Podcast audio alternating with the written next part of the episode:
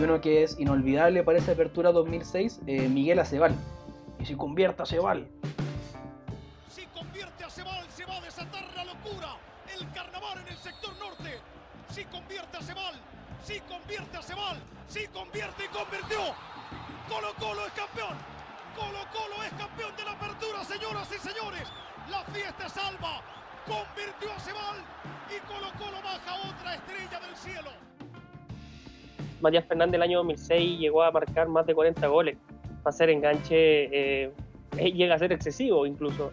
Y yo creo que el Mati a nosotros cuando chicos casi que nos enseñó a soñar. Perdía con Meléndez. Caneo. Fernández. Sigue Fernández. Sigue Fernández. ¿Qué jugada se mandó Fernández? Ah, bueno. Ah, bueno, tiene que ser gol, Suazo. No, no, no, no, no, no. No, porque era el de la Copa. No, no. No, no, no. A lo Borghi le dio el paso. Eso iba a preguntar, ¿cuánto tiempo practicó Mati Fernández la, la Rabona con Vichy Borghi? Ahora este chico es un crack. El 14 de los blancos es un crack. ¿Qué jugada hizo? No, no. sacó mucho, muchas figuras que a la posterior han sido pilares de la generación dorada del fútbol nacional. Creo que lo destacable de ese Colo Colo claramente era el poder ofensivo. La Sí. campaña de Suazo fue buenísima. Tiene a un Humberto Suazo nuevamente determinante con 18 goles, máximo goleador del torneo.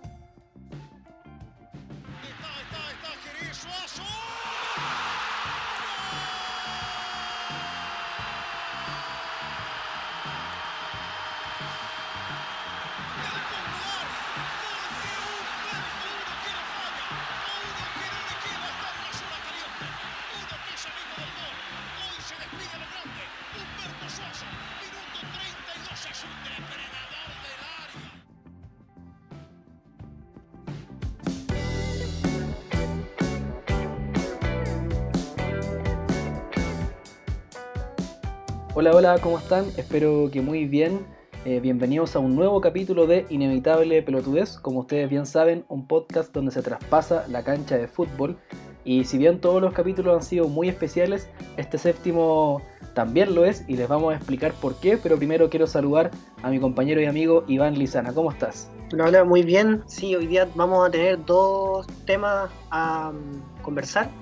Primer tema vamos a tener un invitado que ya va a contarnos de quién se trata eh, y vamos a hablar un poco sobre el periodismo futbolero para todos aquellos que están interesados en cómo cubrir el fútbol, que a lo mejor ahí están estudiando periodismo también, les puede interesar mucho este capítulo. Y el plato de fondo va a ser que vamos a conversar un rato sobre el Colo Colo del año 2006, un gran tema para los nostálgicos, sobre todo en épocas de pandemia que está mucho esto de volver a ver videos, partidos antiguos, así que escuchen todo nuestro capítulo que va a estar muy entretenido. ¿La pelota se mancha o no? Ahora comienza Inevitable Pelotudez, un podcast donde Iván Lizana y Vicente Vázquez te contarán historias que traspasan la cancha. Política, género, cultura, nada de esto es ajeno al fútbol.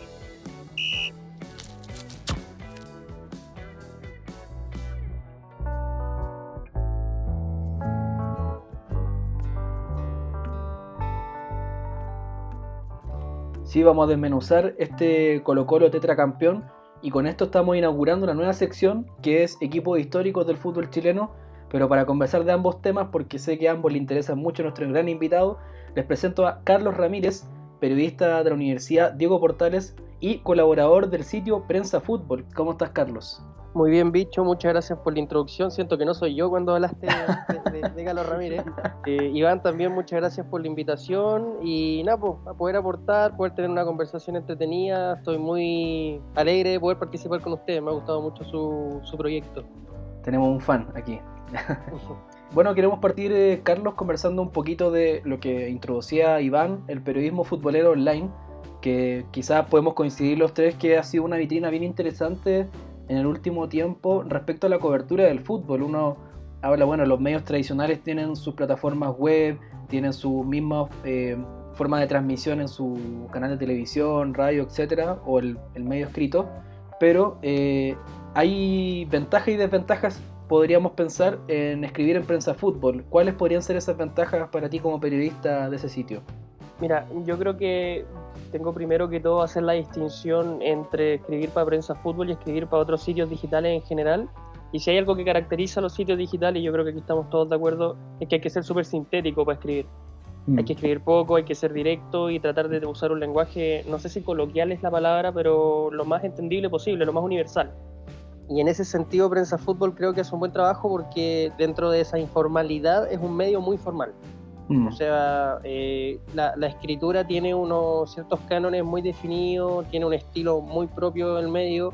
eh, las notas siempre tratan de salir lo más prolijas posible y, y en realidad no lo digo tanto como desde adentro, sino que uno puede hacer la distinción incluso con los sitios web de medios mucho más importantes. Se nota que hay una... es más rigurosa la revisión eh, de la escritura, de la extensión de los artículos, que sea amigable con el lector.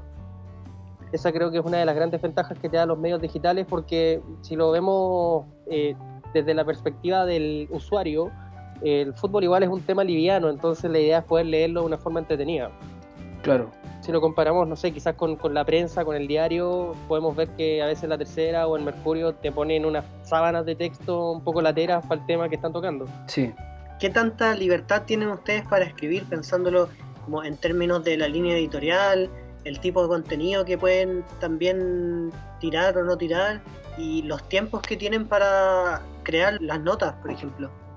Bueno, yo ahora ya como adentro del rodaje te das cuenta que el, tema del tiempo para escribir es bien acotado, porque al tratarse un sitio web sobrevives bajo la visita y obviamente una noticia de último minuto hay que tenerla al último minuto. O ganarle al de al lado para poder recibir la mayor cantidad de gente, la mayor cantidad de atención al sitio, que es lo que te hace sostenerlo financieramente. Eh, en cuanto a las libertades, nosotros dentro de la estructura que tenemos de trabajo se nos da la opción de escribir un reportaje semanal con un tema propuesto por nosotros mismos y yo creo que también pensando en el contexto es que nos hemos dejado llevar mucho por el tema de la nostalgia de este partido histórico y, y ahí es, puro reporteo propio, puro escritura propia que me, me lo, han me lo han hecho saber que ha- se nota un cambio desde afuera en base a como poder desarrollar un estilo más propio, pero obviamente dentro de la línea editorial del medio. Claro, y ahí en ese sentido, el, el tipo de contenidos que ustedes tienen que hacer, por ejemplo, en épocas normales, se remite principalmente a cubrir partidos, reflexionar en torno a estos, o tienen espacio también para hacer reportajes más extensos.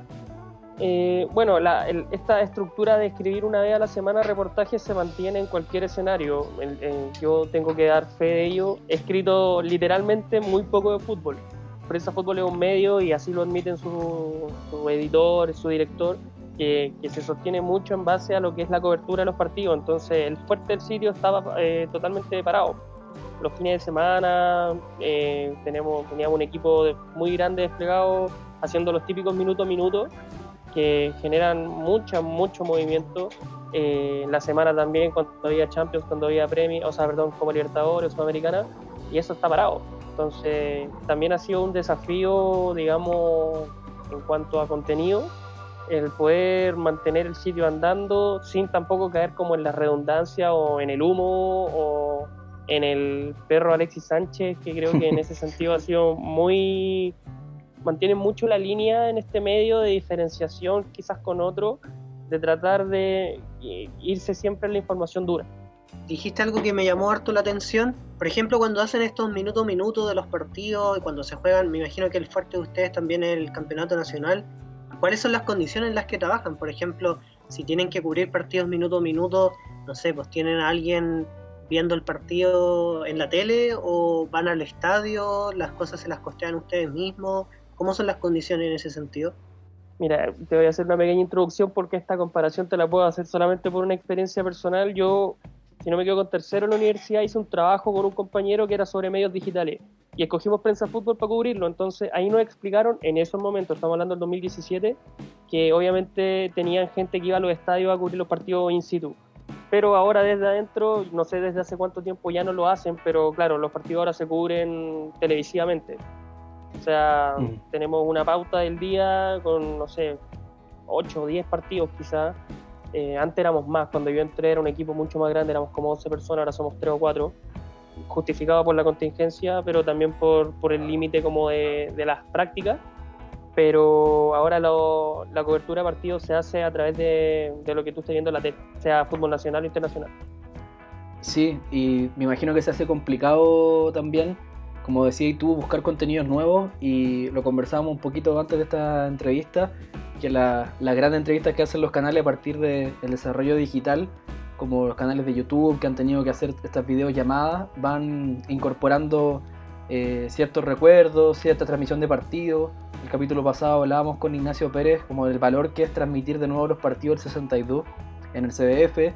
Y ese mismo, ese mismo tipo de canales han traído, no sé, me imagino, tú mismo me compartiste una, una entrevista que le hicieron a Claudio Borgi, que él daba su parecer de, de la época que vamos a comentar en un rato, entonces esas cosas yo creo que les caen como anillo al dedo para eh, rememorar tiempos que los tenemos un poco alejados, pero que sirven de contenido para hablar de algo actual, algo que sea sobre fútbol.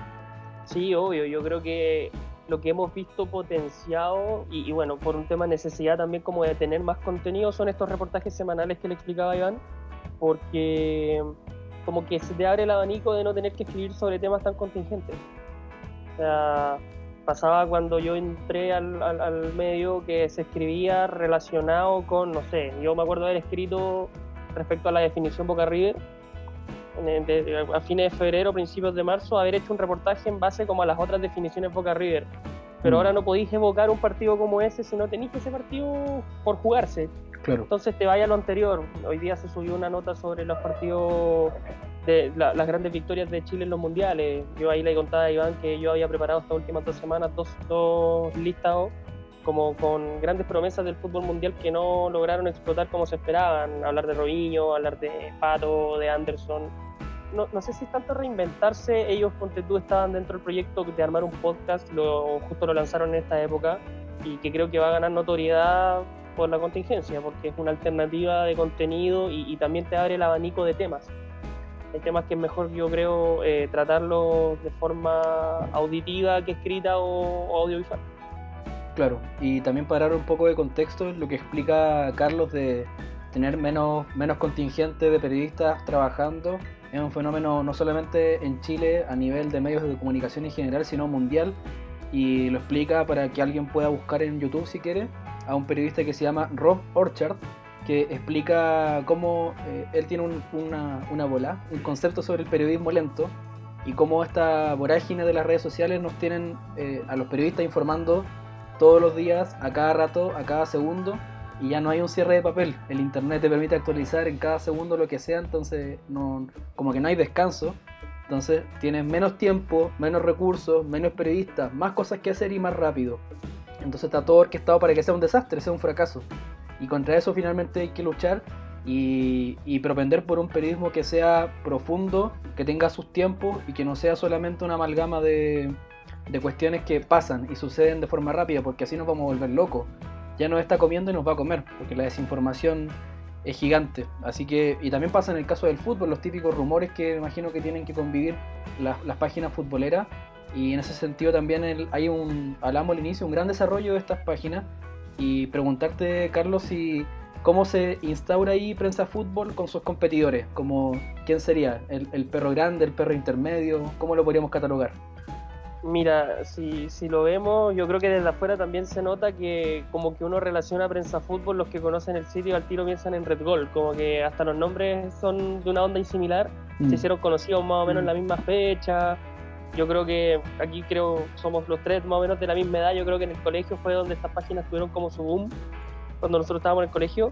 Eh, Sí, creo que la diferenciación que se puede hacer entre Red Gold y, y- y Prensa Fútbol es como quizás la seriedad en la escritura. Red Gold es más libre, es más, es más informal. Las temáticas son las mismas, pero las perspectivas quizás son más juguetonas en Red Gold y en Prensa Fútbol se da más la información dura. De hecho, Red Gold lo he visto publicar como diferentes tipos de secciones a veces, sobre todo el último tiempo, desde octubre hasta ahora, he visto publicar cosas de política, de economía, de entretenimiento. ah, Como que han- razón. han Sí, diversificado un eso. poquito. Sí, Red Gold tiene el, el espectro más amplio. A nosotros se nos amplió, yo creo, un poco el espectro de, de temáticas ahora, porque todos los días, por ejemplo, publicamos información que tenga relación con, con la pandemia, en base obviamente a, lo- a los boletines que entrega el salud en las mañanas, pero Prensa Fútbol se centra más como en, el, en la información dura, Mm. lo más eh, tangible, digamos.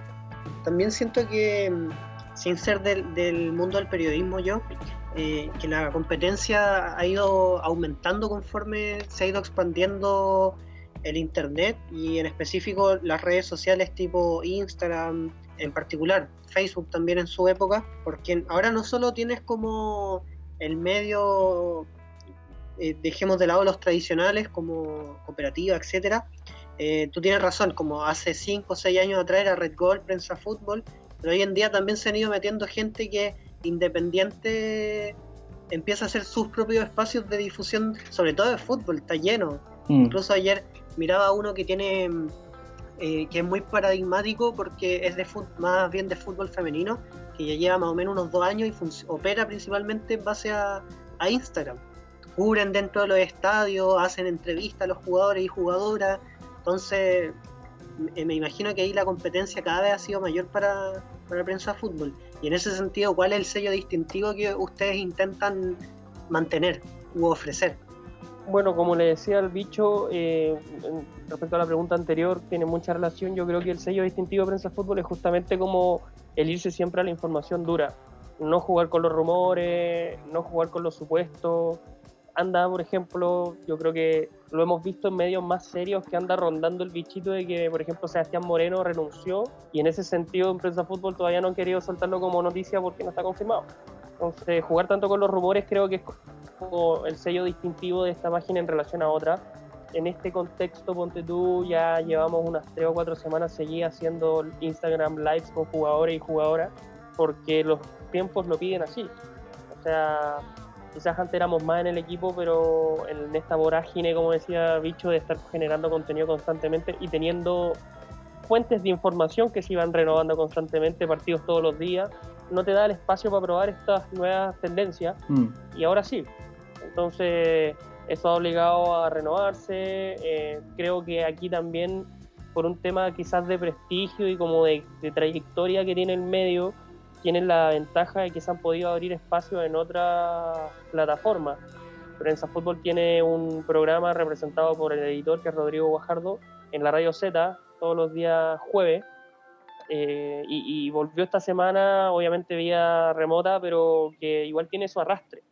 O sea, el programa de Prensa Fútbol en la radio igual tiene, genera su comunidad, digamos Mm. es muy importante y, y no solamente en los medios futbolísticos, sino que en los medios digitales en general, poder generar estos nichos de gente que te sea más o menos fiel, que sean tus usuarios constantes y con los que puedas generar un diálogo más o menos permanente.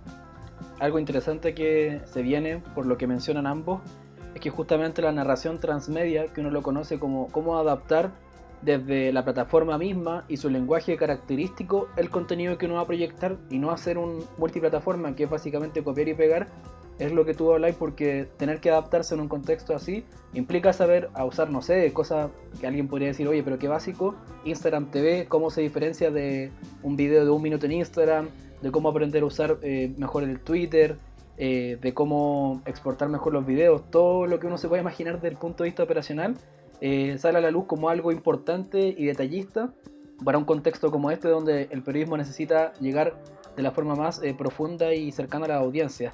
Y por último, Carlos, una pregunta más personal. eh, ¿Cuáles son tus motivaciones para participar como colaborador de Prensa Fútbol? Bueno, yo igual estuve un buen tiempo tratando de entrar. Yo mi primera postulación la debo haber tirado en noviembre y me llamaron en febrero. Eh, a mí siempre me ha gustado el de periodismo deportivo. Tú eres testigo de eso cuando nos conocimos que hace tanto tiempo. Así ya es. tenía ese gusto. Lo fui perdiendo quizás en el camino en desmedro de otras cosas, pero siempre era como un, un- un temita que yo quería tocar en algún momento. Se me abrió la, la posibilidad, ellos tienen, no, no voy a decir una, una asociación con mi universidad, pero están muy ligados a la Portales porque tienen muy buenas como tienen muy buenos antecedentes de los cabros que han salido de esa universidad y que han trabajado con ellos. Yo cuando llegué me encontré con un equipo de 12 personas y que habían dos ex compañeros míos, otro que era un año mayor que yo y ahora estoy con dos compañeros. Entonces Mm. somos casi, casi que un- una secta de portelianos en, en Fútbol, somos una, una cofradía. No, no sé si en el tema como de, de educacional se puede hablar de líneas editoriales, pero en ciertas universidades, en ciertas escuelas se te enseña de cierta forma que te puede hacer calzar en ciertos medios. Mm. yo, esto ya es como una discusión mucho más académica, pero creo que lo estamos viviendo porque te das cuenta que hay ciertos tipos de trabajos que están cubiertos con ciertos tipos de estudiantes.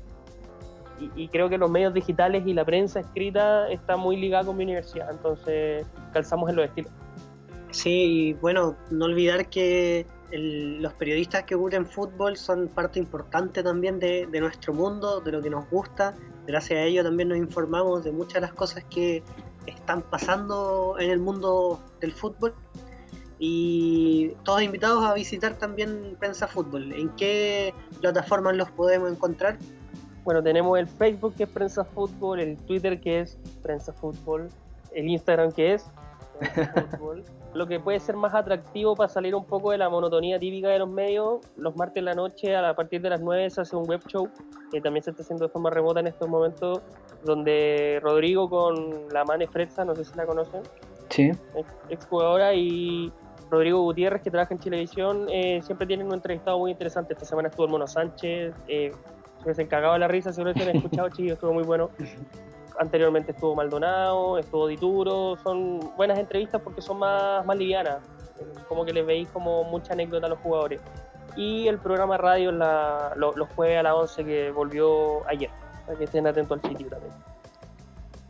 Perfecto, entonces eh, cerramos así la, la sección de el periodismo futbolero online, que le puede interesar a varias personas que están ligadas o no al ámbito del periodismo, pero se pueden enterar de cómo, cómo funciona, cómo opera. Y pasamos entonces eh, a la sección también muy interesante de este capítulo, que es revisar y desmenuzar el trayecto del Colo Colo tetracampeón dirigido por Claudio Borghi.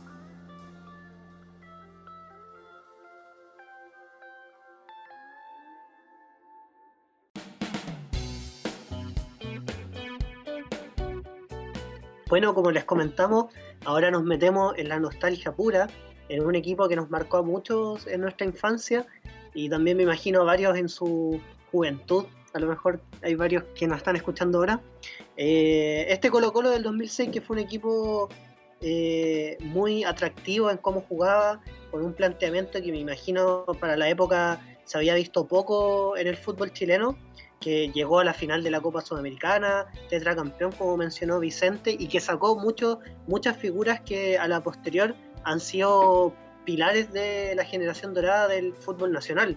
En ese sentido, Vicente, ¿cuál fue la primera formación que recordamos de, de ese equipo en la apertura del 2006? Sí, vamos a, a- desmenuzar un poquito las formaciones, los hombres importantes, y ahí le vamos a pedir eh, a Carlos que nos ayude a ir analizando cómo va cambiando semestre a semestre, cómo uno va viendo los, los patrones importantes, quiénes se van yendo, y un poco a qué llegó Claudio Borgia a Colo Colo, que es algo interesante que también vamos a mencionar.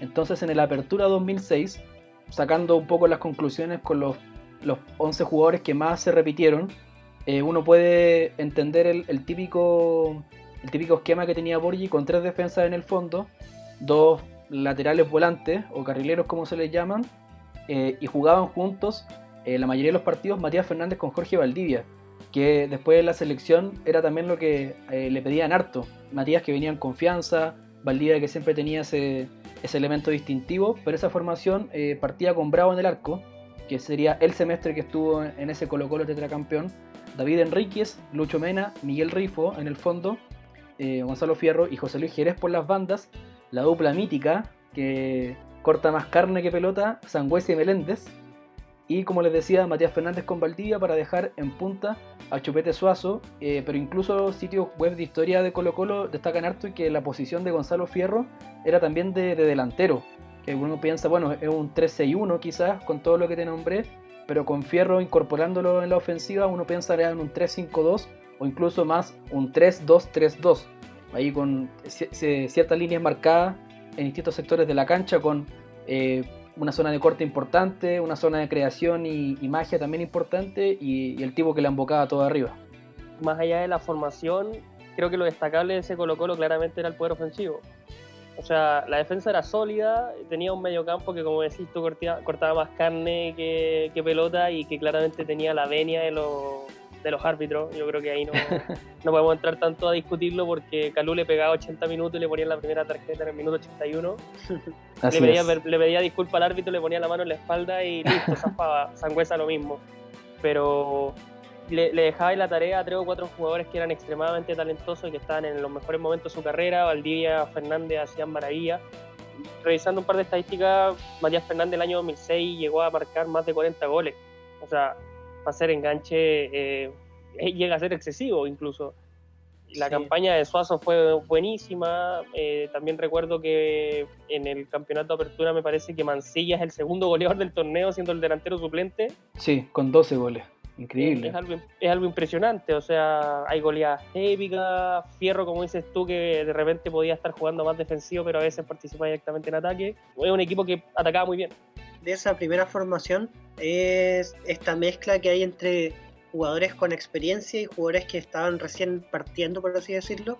Y lo digo entre comillas porque, por ejemplo, uno a Bravo lo recuerda quizá en este campeonato, algunos recordarán en el 2005, pero el debut de Bravo fue el 2002 en un partido de Copa Libertadores. No le había podido ganar la titularidad, eso sí, a Eduardo Lobos, y de ahí más o menos como el 2003, 2004 recién empieza a, enganchar un poco más Bravo. Eh, pero no deja de ser joven en esa época. Eh, por ejemplo, Matías Fernández, que había debutado recién el año 2005, si no me equivoco, y el resto de los jugadores, algunos ya eran de bastante experiencia, como eh, eh, David Enríquez, por ejemplo, Sangüesa y Meléndez, que ya tenían su recorrido también en el fútbol chileno, Jorge Valdivia, que creo que venía volviendo de una experiencia muy corta en Europa, pero igual estaba joven, y el resto podríamos decir que ya también tenía su, su experiencia jugando en, en la selección incluso algunos.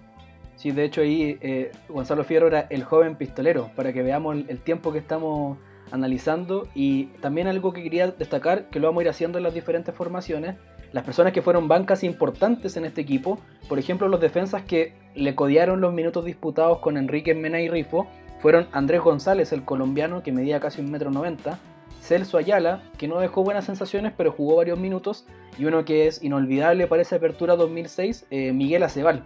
Y si convierta Acebal. En el, en el medio del campo estaba Álvaro Ormeño, perdón, que si recuerdan podía también jugar en la banda o por Fierro o por Jerez. Era ahí un, un cambio interesante. Moisés Villarroel también tuvo varios minutos de apertura.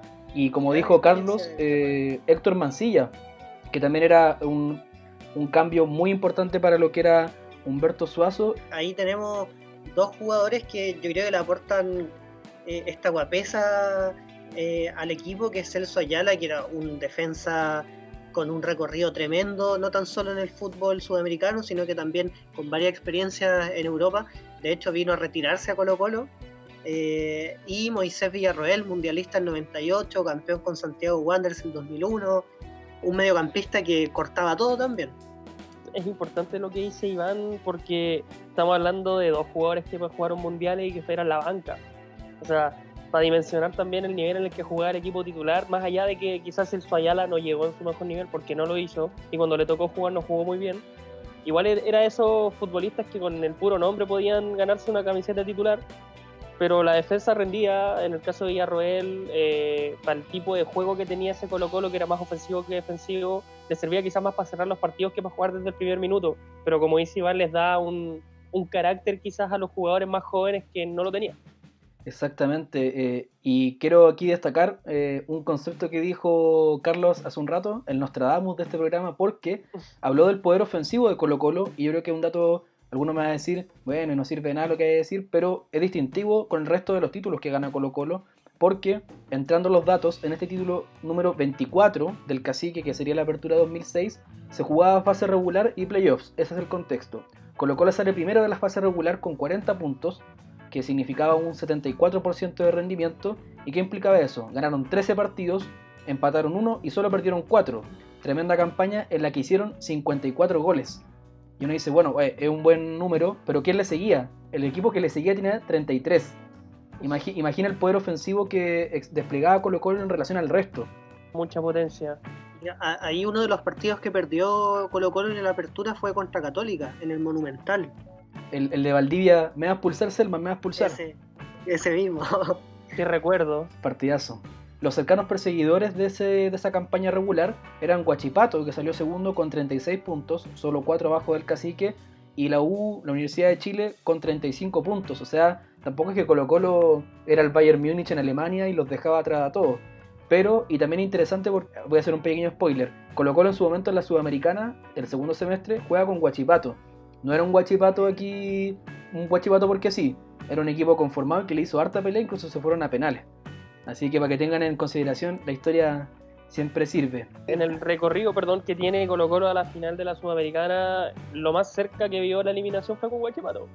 Que era la primera fase, de hecho. Y que era, claro, la pre-sudamericana, o sea, hubiese sido bonito que Guachipato lo eliminara. Imagínate. Sí, recordar que también estos campeonatos eran con playoff. Y en los cuartos de final Colo Colo juega con Unión Española, donde en el global le gana 9 a 0. Le propina un 4 a 0 en la ida y un 5 a 0 en la vuelta. En semifinales le gana la U de Conce 6 a 3. O sea, estamos hablando de que tienen 15 goles en 4 partidos. Y la final, la Universidad de Chile, que se la gana 2-1 en el, en el partido de ida y después lo pierde 1-0 con la U. Y ahí se ganan en la mítica tanda de penales con ese penal de eh, Mayer Cantelo. Candelo, no me acuerdo cuál era Sí, el apellido, Candelo, que sí. se lo tapa Bravo. Y después a Cebal, que fusila ahí. Sí, es, es increíble esa definición de penales porque incluso Colo Colo erra un penal, que es el de Lucho Mena, pero la U erró dos consecutivos con Droguet, mediana altura, velocidad baja, poca fuerza, así que ahí no tuvo, no tuvo mucho que hacer la U y Candelo, claro, ese fue más impresionante porque una reacción felina, probablemente el penal como más atractivo que ha atajado Bravo en, en la historia. Sí, yo Sí. creo que ahí nadie se hubiese imaginado que Bravo se iba a catalogar más adelante como un arquero tapa penales a nivel mundial, pero esa tapada no la hace cualquiera tampoco. De hecho, fue después de, de este campeonato que Bravo se va a la Real Sociedad también. Sí, es verdad ese, es- ese dato. Y un poco lo hablábamos de los goleadores del torneo y hacer un, un pequeño cierre de la apertura 2006. Humberto Suazo con 19 goles fue el máximo goleador del torneo. Y uno dice, bueno, de 19 los demás vienen con 5. Y no es el caso. Ya hablábamos de Héctor Mancilla que tenía 12 y Matías Fernández tuvo 14. Dentro de los cuales varios fueron contra la U, por ejemplo, en partidos importantes. Entonces estos tipos no solamente metían goles a lo Paris Saint Germain contra el último de la liga, sino que goleaban y sacaban diferencia en la hora de los que hubo, que es cuando más se extraña de repente algunos equipos que han quedado en el olvido, cosa que no pasó con este Colo Colo. Imagínate que Suazo solo debe tener más goles que unos 3 o 4 equipos de la tabla. Probablemente. Increíble. Eh, pasé muy bien entonces al, al clausura 2006. Clausura 2006 se mantiene con una estructura base del equipo, pero se integran ciertos jugadores, por ejemplo en el pórtico entra Terremoto Cejas, muchos lo recordarán también ahí el portero típico de la sudamericana, se mantiene David Enríquez como lateral, eh, Andrés González, Mena, integran los centrales y entra por primera vez Arturo Vidal a la jugando por la banda, que era donde lo hacía jugar Claudio Borghi. Medio campo se mantiene con Sangüesa y Calule. Matías Fernández ya se mete con en- como enganche solo. Y tenemos un- una delantera compuesta por Gonzalo Fierro, eh, Humberto Suazo y entra Alexis Sánchez también. Bastante joven, empezó ya, ya se había consolidado en Cobreloa. Lo había comprado creo que Udinese, que él se lo cede a Colo Colo. Y ahí es donde empieza ya el boom de su carrera. Sí, lo interesante aquí de esta formación es que eh, uno pensaría que Borgi eh, no, no es quizá el, mejor estratega desde el punto de vista táctico, que uno empieza a conocer cómo se- pensaban tipos como Cruyff, como Guardiola y todo lo que tú quieras, pero tenía movilidad este equipo porque eh, también aparecía la posibilidad de que Vidal y Fierro jugaran de volante, entonces Iván le acaba de cantar un 4-3-3 con laterales, pero Vidal y Fierro podían retrasarse, entonces era un equipo muy, muy móvil. Yo creo que esa es una de las características que, valga la redundancia, caracterizan a Borgi como técnico y que lo voy a ocupar como modo personal, pero que lo vi un poco en Guede, que es saber qué hacer con los jugadores, darles la libertad de decirles en el fondo, mira, tenéis que jugar de esta forma, pero trata de sentirte cómodo, o sea, Vidal poco a poco fue adelantando su posición en la cancha, rápidamente se soltó el lateral izquierdo, eh, a Fierro ya, imagínate, la, la formación cambió para dejar a Fierro como extremo puramente y no como este volante que podía hacer goles. Eh, básicamente darle la posibilidad al futbolista, que, que el técnico se adapte a los jugadores que no siempre se da.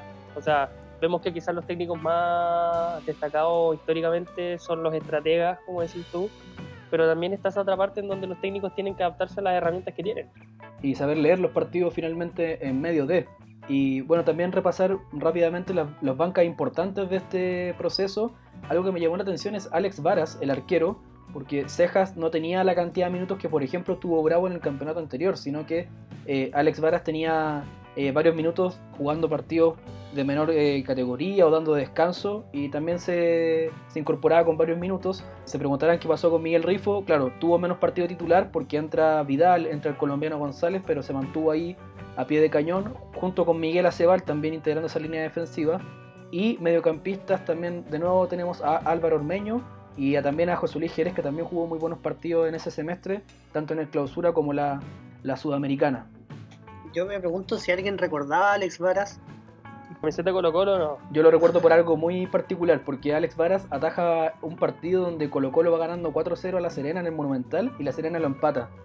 Entonces, ¿por qué me acuerdo de Alex Varas? Porque, porque Alex Varas se ve de espalda en una toma de la, del compacto del partido, de un minuto. Entonces, sacando. Por eso me acuerdo que jugó en Colo Colo, no me acuerdo por otra cosa. Es el partido donde Ángel Carreño mete un golazo, ¿no? Eh, si mal recuerdo, hubo, eh, bueno, eh, Rodolfo Moya, el que movió todo el equipo, él mete un gol y otros tres los mete Pablo Volados. Muy parecido a los goles. Volado. Tremendo jugador. Oye, ese, ese, partido en el CDF básico lo repiten siempre, es como un buen recuerdo. Es que es uno de los pequeñitos karmas que sabe ese Colo Colo, pero lejos de lo que vamos a ir conversando eh, a fondo y entremos un poquito, Iván, a, la, a las estadísticas de este clausura 2006 que significó el título 25 de Colo Colo. Sí, en términos de la tabla general, Colo Colo termina en el puesto 6 con 29 puntos, donde gana 8 partidos, empata 5 y pierde 5. O sea, ya estamos hablando de un Colo Colo que quizás empieza a mostrar cierto... A lo mejor puede deberse, eso sí, a que está bien concentrado en Copa Sudamericana, ahí lo podemos discutir. Eh, tiene 37 goles a favor y 31 goles en contra. Y en los playoffs pasa que en cuartos de final se enfrenta a Puerto Montt, ganándole 5-0. En semifinales juega contra Cobreloa, donde le gana 3-0 la ida y empatan a 3 en Calama. Y la final la jugó contra Audax Italiano, donde le gana 3-0 la ida y 3-2 la vuelta. Algunos, algunos recordarán, no sé si ustedes se acuerdan, que el partido con Puerto Montt en la vuelta era un estadio Chinquihue muy distinto, hay una parte que sigue estando abierta, pero antes era casi un peladero. Eh, Puerto Montt fue el tercero en la tabla y Colo Colo fue el sexto. Se enfrentaron en playoffs y en el partido de vuelta, esos son puros golazos. Un golazo de Matías, un golazo de Alexis que se pasa a medio mundo con una cancha de baby. Eh, y tú decís, bueno, Colo Colo en ese momento, uno recuerda ese partido, pero en la fase regular Puerto Montt hizo un campañón. Sí, era un barrial ese chinquihue en esa época. Con el Chancho Lorenzo. Sí. Oye, yo creo que hay que hacer énfasis en, en dos cositas, sí. El, el, que Colo Colo saca campeón saliendo sexto, creo que es muy de la época de los playoffs. Sí. sí. Y muy de Colo Colo. Colo Colo ganó hartos títulos ahí como jugando a media máquina, como... Yo creo que ese formato de torneo favorecía mucho a los equipos grandes que tenían un plantel más largo porque dosificaban, tenían que salir octavo para entrar a los torneos y yo creo que, o sea, a los playoffs y de hecho antes se acuerdan que habían sextos de final y que entraban ¿no? dos equipos, creo, en una locura. Casi eh, todo y, y, dosificando, como dice Iván, jugando Copa Sudamericana, Colo Colo llegó a la fase eh, de, de playoff y, y, no arrasó, pero empezó a imponer condiciones. Y lo otro que quería decir es que esos partidos Colo Colo Cobreloa en Calabra eran muy buenos.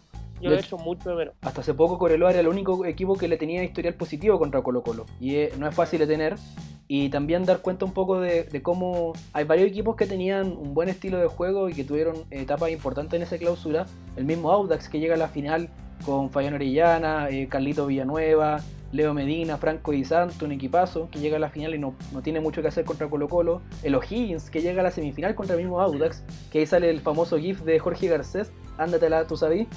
Y el mismo Higgins había salido segundo en el campeonato. Coreloa, que mencionaba Carlos, salió primero en la fase regular. Entonces uno dice, bueno, Colo Colo se enfrentaba a buenos equipos que estaban jugando bien y se impone con dos figuras sobresalientes de nuevo que son Suazo y Fernández, que son los goleadores del equipo con 15. Claro, pero ahí está un poco la, la crítica que se hace que lo, los playoffs Colo Colo los ganaba casi que trotando igual. Yo creo que en ese semestre, como les decía, Mi teoría es que Claudio Borghi apuesta bastante a la Copa Sudamericana, sobre todo cuando se dan cuenta de que están agarrando vuelo, porque ahí si lo vemos en términos de los resultados, como para ver cuál fue el camino que siguió Colo Colo, como comentaban ustedes, el primer partido que juegan es con Guachipato, luego se encuentra con Coronel Bolognesi, donde empatan 2 a 2 en el global, lo termina ganando por goles... El gol de visita, sí. Claro, de aquí pasa a los cuartos de final donde se encuentra con Alajuelense, un equipo de Costa Rica, donde yo tuve el privilegio de ir a ver el partido de visita al estadio con mi papá y el global fue de 11 a 2. Una cosa poca. Claro. Como fase previa de Champions. Sí. Sí, después en cuartos de final se encuentra con Gimnasia de La Plata, donde se dan este mítico partido en Argentina que fue más patada que fútbol y terminó 6 a 1. O sea, estamos. Vayan calculando la cantidad de goles que Colo Colo va metiendo. Tenemos un 3 a 3, después un 2 a 2, un 6, un 11 a 2, 6 a 1. A Toluca le mete un 4 a 1, 2 a 1 y 2 a 0. Y después viene el inexplicable. Me da hasta lata decirlo, lo inexplicable. Colo Colo contra Pachuca, 3-2 lo pierde. Sí, aparte que el, el resultado de la ida, ahí lo podrá recordar Carlos más desde el, el sentimiento y el recuerdo personal. El partido de ida se empata 1 a 1 y, y un partido con, con, gol de visita te, te ayuda, te, te, deja con, con, esperanza para la vuelta.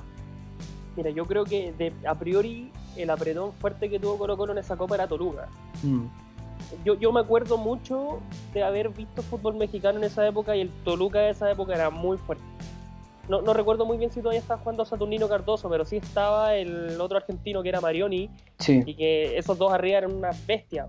Jugaban súper bien y jugaba el brasileño, no sé si se acuerdan, Ciña. Sí. Jugaban sí. enganchado y el equipo jugaba súper bien, eran fuertes. En México se estaban haciendo muy fuertes.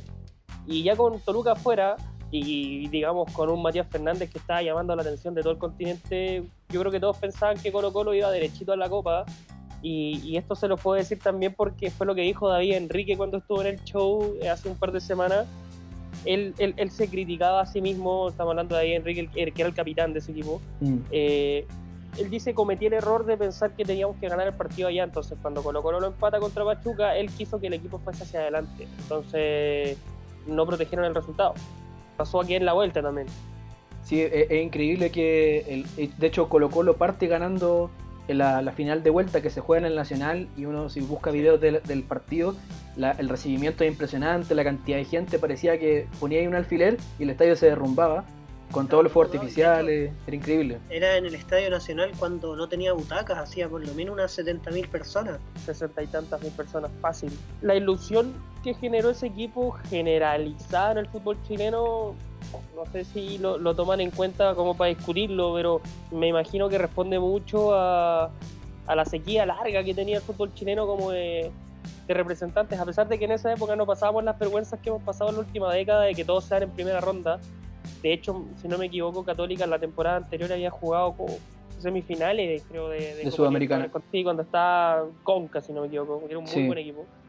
Pero aquí Colo Colo como que más que una buena campaña se veía como un equipo que arrasaba, entonces todos pensaban que lo ganaba. Sí, de hecho, esa era una pregunta que teníamos planteada para cerrar el capítulo, pero me parece que aplica bien porque esta generación de Colo Colo, cuando marca en mayor medida, es en el 2006. Después en el 2007, si bien sigue ganando, sigue siendo un equipo que marca pauta en Chile, yo creo que todos lo recordamos con más cariño en el, en el, periodo donde estaba Matías Fernández, donde llegan a la final de la Copa Sudamericana.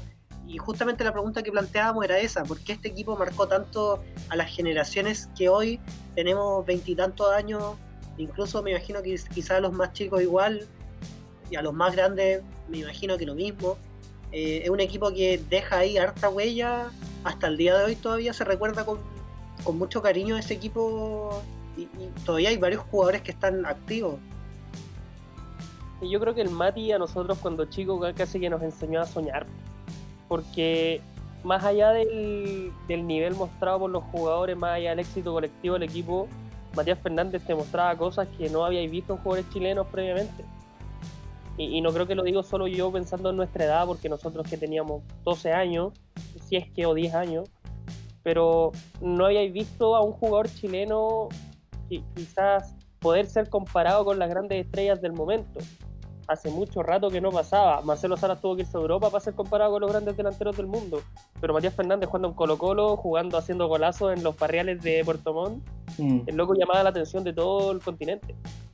Sí, pues, y lo increíble es que esta capacidad de reinventarse en el éxito se da en un contexto que eh, daba el spoiler al principio que eh, Claudio Borgi, el entrenador de ese equipo tetracampeón, y recién vamos en el bicampeón para que vean lo, lo increíble que fue lo que lograron, eh, dijo que cuando llegó, llegó para que el equipo no tuviese, el club en realidad no tuviese otra quiebra, que fue entre el año 2002-2003, un equipo que igual sale campeón en ese momento, con jugadores de la casa, y le sirvió toda esta venta de jugadores. Ya no teníamos en la clausura 2006, no había Bravo, no había Valdivia. Después de esta campaña se va Mati Fernández. A mitad de 2007 se va Alexis Sánchez, se va Arturo Vidal. Eh, en el momento se va después Humberto Suazo. Entonces uno empieza a pensar, eh, al equipo lo fueron desarmando de a poco porque había que recuperar inversiones. Y, y en ese sentido, la capacidad de reinventarse, sobre todo en 2007, que era, era cada vez más difícil salir campeón, por ejemplo, en la apertura 2007, para que entremos a ese título número 26 de forma rápida, no había playoffs y había un campeonato, digamos, largo entre todos contra todos.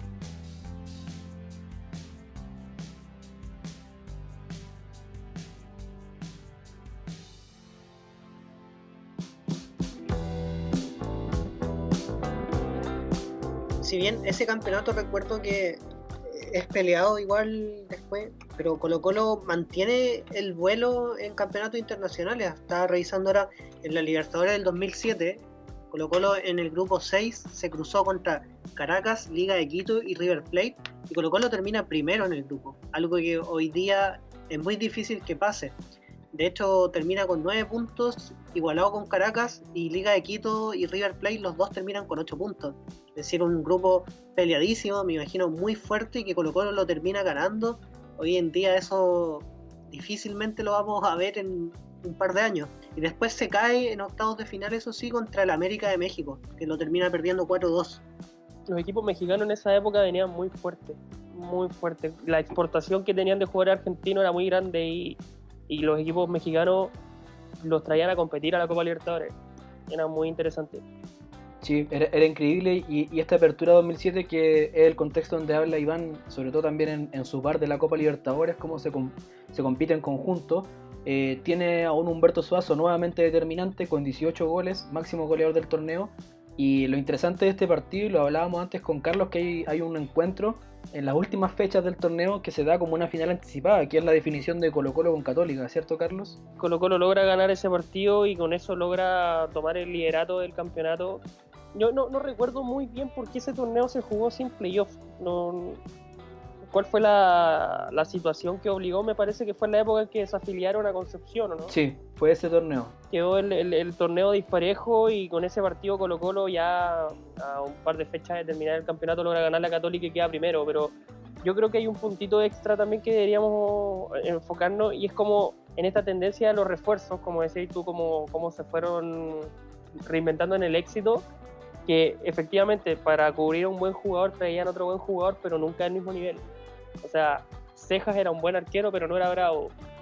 Se fue Matías Fernández y se fueron Valdivia. Después llegó Giovanni, que era un muy buen jugador, pero no era Matías Fernández y no era Valdivia. Después llegó Claro. Magnelli, que ni siquiera era Giovanni. Entonces, el equipo fue escalando hacia abajo. Sí, y que además esta es la época en que el fútbol chileno empieza como a decaer, bueno, ya venía en, en decadencia, pero aquí se empieza a consolidar esta decadencia de- del campeonato nacional, donde empezamos a tener más bien Oasis, que fue la Universidad de Chile del 2011, eh, del 2010 un poco también, y de ahí pare de contar quizás.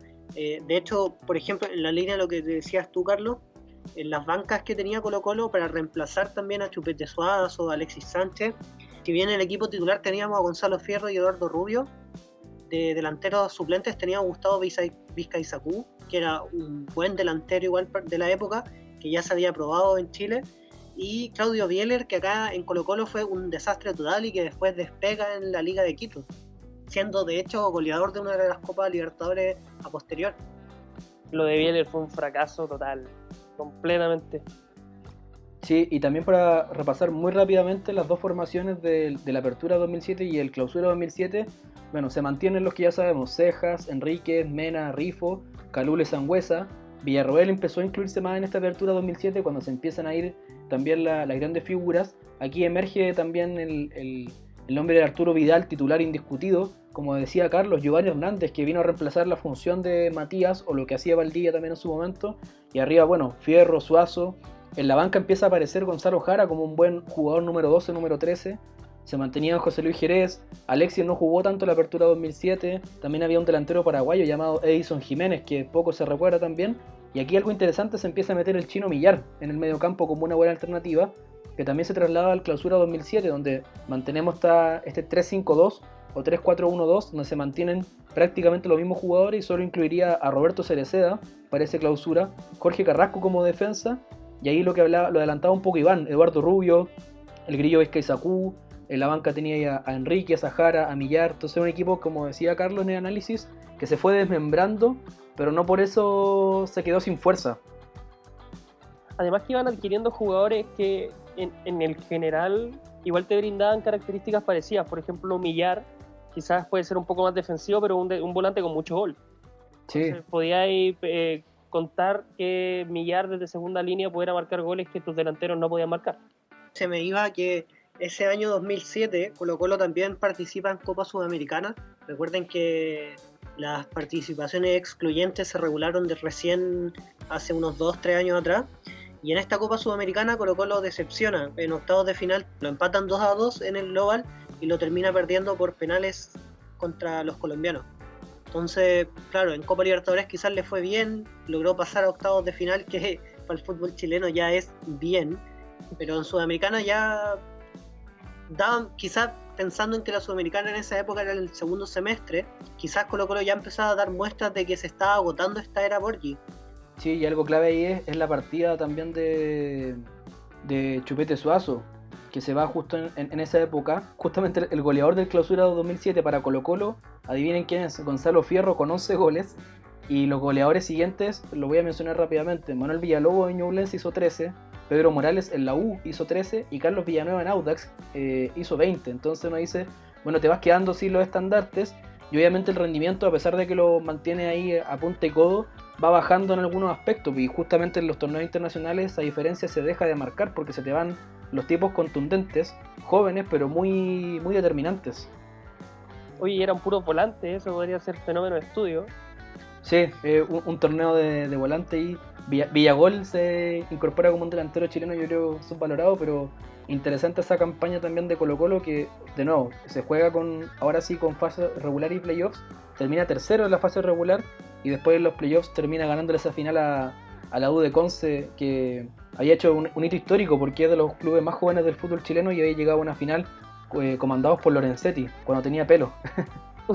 Quizás esa era la gracia de los playoffs que te da la oportunidad de ver en instancias definitorias a equipos que no eran tan fuertes en, en teoría o que no eran tan históricos. O sea, ahí lo de Conce tenía cuánto, 10, 11 años de existencia, los pillabas jugando una final.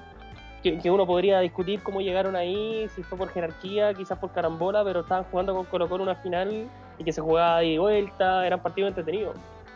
Sí, Sí. de eso los playoffs le daba un cariz bien interesante al campeonato. Era bien entretenido, tenían harto roce esos partidos también, harta barra, al menos por lo menos los de esa época. De- después yo creo que unos años antes de que ya se termina con esto, eh, yo creo que igual ya se estaban agotando, sobre todo porque le hacía mal al desarrollo del fútbol chileno. Por lo mismo que hablábamos de que habían equipos que llegaban no sé, salían octavo, séptimo y después terminaban llegando a la final, se ponían las pilas ahí y cambiaba todo el curso del, del campeonato. Para ir cerrando, chicos, les quería traer al segundo gran karma de este Colo Colo y probablemente la época, ¿por qué hablamos de tetracampeonato y no un posible pentacampeonato? Decíamos, ¿qué pasó contra Pachuca en la Copa Sudamericana en 2006? Bueno, ¿qué pasó contra Everton? El 2008, apertura que lo tenía casi ganado, lo tenía en la mano, ¿cierto, Carlos? Sí, ahí el, el equipo se confía, yo creo también. A ver, yo creo que el vuelo que le dio Borgi a ese equipo y sabiendo que se mantenían muchos nombres, le daban la sensación al plantel en general que podían ganar con la camiseta y con el nombre, con el, con el escudo. y Everton sorprendió completamente, aparte que tenía ahí al frente, no tenía ahí a un jovencito en la banca, estaba Nelson Acosta y Nelson Acosta te hace jugar un partido importante. Sí, pues sobre todo Colo Colo, que lo había hecho mucho con Coreloa y ahora en Everton tenía, bueno, es cosa de pensar qué centro te va a meter a la cabeza de la Libre Riveros, que tenía un guante en, el pie, y Ezequiel Miralles, que se consolidó como figura importante del equipo ruletero eh, en ese campeonato increíble, en un viejo Sausalito. Son postales que después nos no fuimos viendo después los, torneos de playoffs se fueron poniendo más predecibles. Sí, después de este año Colo Colo se empieza a pagar. Ya para el 2009 teníamos, tiene un repunte, perdón, en el 2010 Colo Colo, donde pierde la liga ya extensa en las últimas fechas con Diego Caña en la banca. Y de ahí empieza un periodo negro de Colo Colo entre el 2011 hasta el 2014 más o menos. Depende mucho de lo que decía Bicho, yo creo, eh, en el sentido de que yo creo que al, estar controlado por blanco y negro y al hablar de que Borgi llegó a generar un proyecto que salvara a Colo Colo de quebrar de nuevo, el proyecto fue exitoso en ese sentido. La cantidad de plata que dejó esa generación entre el 2006 y el 2007 fue gigante y permitió que el equipo se mantuviera sano. Y visto desde la perspectiva empresarial, desde la perspectiva concesionaria, eh, ya tenemos la vega hecha, ya no tenemos que esforzarnos tanto. Y ahí vemos ese decaimiento de Colo Colo que tuvo a, 6 o 7 años bastante malo hasta que lograron levantar la estrella 30. Claro, y con una alta rotación de técnicos. Recuerdo a Diego Caña, al Tolo Gallego, Fernando Astengo. Sí, y también los torneos que se ganaron en esos años raros, digamos 2008-2009, a Bartichotto la pasó mal como técnico, de hecho desde ahí que no, no quiere volver a tener esa experiencia, porque tuvo problemas con, con algunos, algunos barras bravas. Después Tocali tampoco salió campeón de la mejor manera en el sentido del ambiente y de ya de ahí, bueno, Caña pierde ese título de forma increíble. El 2011 había una mala relación entre, la, entre los hinchas y el club por los resultados con la U de por ejemplo, un par de goleadas consecutivas en contra. Ahí Colo Colo, claro, uno dice, bueno, ¿dónde quedó la plata de, de tantas ventas y dónde quedaron los refuerzos buenos? Y traían varios paquetes. Bueno, es parte también de que el club estaba en momentos complicados. No, y, y, dejaron, descuidaron completamente la cantera y que yo creo que es algo que está pasando en el fútbol chileno en general hace años. O sea, si, si obviamos, yo, yo esto lo estuve pensando mucho desde que ustedes me invitaron al programa, porque creo que de verdad da para estudiarlo también, para analizar lo que en los últimos 10 años Colo Colo de haber sacado dos jugadores exitosos, son Baeza y Babés, y exitosos a media, porque tienen un nivel destacado, pero no están jugando en Europa a la edad que tienen, que deberían estarlo haciendo si fueran jugadores del nivel que vimos en algún momento en Colo Colo y la otra, el otro que genera como un poco proyección, pero que también está en edad como de dar el paso de Gabriel Suazo. Pero fuera de ello, el resto quedaron estancados.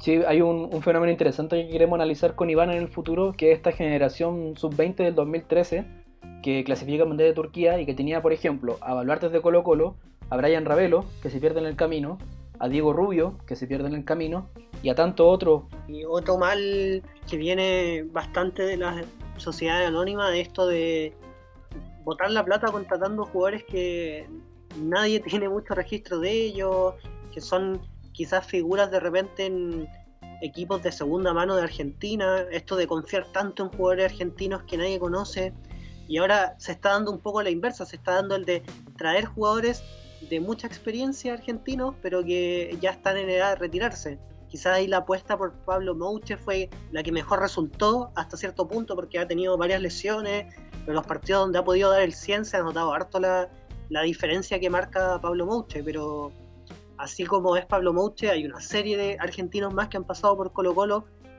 que no han podido dar porque o no, se, no tienen la calidad suficiente o ya se, están pasaditos de edad. Y ahí hay una, un problema financiero que tiene Blanco y Negro que en uno de los capítulos que hicimos hace un poco, el de los petrodólares, no, perdón, el de la pandemia, qué estaba pasando con los equipos chilenos en el contexto de pandemia. Hablamos un poco del problema que tenía Colo Colo y Blanco y Negro, y ahí yo planteé un poco la duda respecto a cuál era el manejo financiero de Blanco y Negro. Y efectivamente los días después, la tercera confirmó que Blanco y Negro estaba teniendo un hoyo financiero bastante importante. Sí, pues hay un panorama mercantilista que basa el fútbol como lo entendemos hoy día y que da muchas explicaciones de por qué esa gestión se traslada al plano deportivo. No es casualidad que las cosas ocurran. Eh, viene con un trabajo, viene con una gestión importante y que sean puras lagunas explica por qué hoy estamos como estamos y el fútbol chileno eh, desde el mercado no puede competir con el resto de los, países latinoamericanos y terminamos generando un campeonato que empezamos a pensar, bueno, el campeón el que jugó menos mal o el que se muestra menos débil, pero después a la hora internacional terminan dando jugo, entonces es un panorama un poco negativo y por lo mismo, porque llegamos a este punto de la conversación, es tan, tan valorable lo que hizo Colo Colo en esos años. Sí, yo creo que eso es una de las razones por las que marca tanto a nuestras generaciones que éramos unos mocosos en esa época. Lamentablemente no se transformó en un proyecto institucional, en un proyecto de fútbol nacional que habría sido lo ideal porque era un equipo que combinaba muy bien esto de ser joven y tener jugadores con experiencia. No, y estamos claros que el proyecto Sociedades Anónimas va a quedar en entredicho después de lo que está pasando en estos momentos. O sea, lo que viene en adelante es un desafío gigante de poder sostener los proyectos solamente con plata, no meterle mano a la infraestructura, no preparar bien a los técnicos. Yo creo que si hay algo que da vergüenza en el fútbol chileno es el arbitraje. Mm. Eh, es un arbitraje eh, poco profesional, poco ético, se podría decir a rato. Eh, creo que el fútbol chileno, bueno, y, lo estamos viendo que la NFP en estos momentos es un gallinero y Moreno depende de un hilo y por algo será. Hay un hoyo financiero, como dice Iván, en blanco y negro, pero no solo en blanco y negro. O sea, si esta situación se mantiene un mes más, vamos a ver otros equipos pasar por la misma. Y si pasa con el caso de Colo Colo, que es el equipo, el club y la dirigencia más poderosa del país, ¿qué esperamos, por ejemplo, de Naval de Talcahuano? ¿Qué esperamos de Rodelindo Román? ¿Qué esperamos de Deportes La Serena? Entonces uno dice, bueno, eh, es un programa que no nos podemos hacer los locos y termina siendo importante en este fútbol tan querido por nosotros, pero también, como decía Palma en su momento, en estas épocas tan vilipendiado, que hacía disfrutar estas grandes épocas como la que comentamos hoy día largamente.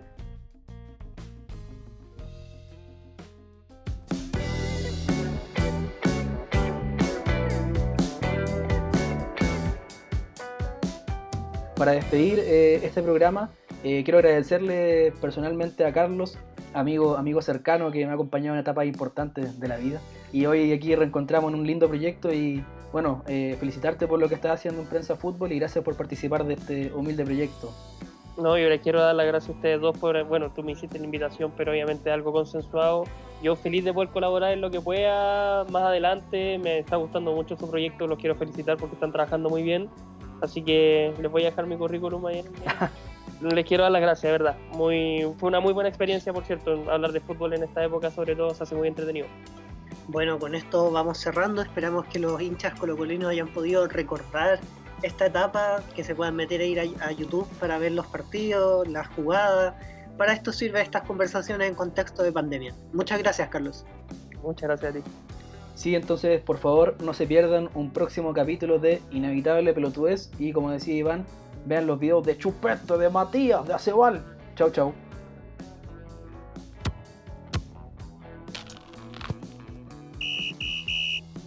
El tercer tiempo ya terminó, pero siempre habrá temas para conversar sobre el deporte rey. No te pierdas el próximo capítulo de Inevitable Pelotudez, donde Iván Lizana y Vicente Vázquez traerán más historias que traspasan la cancha de fútbol.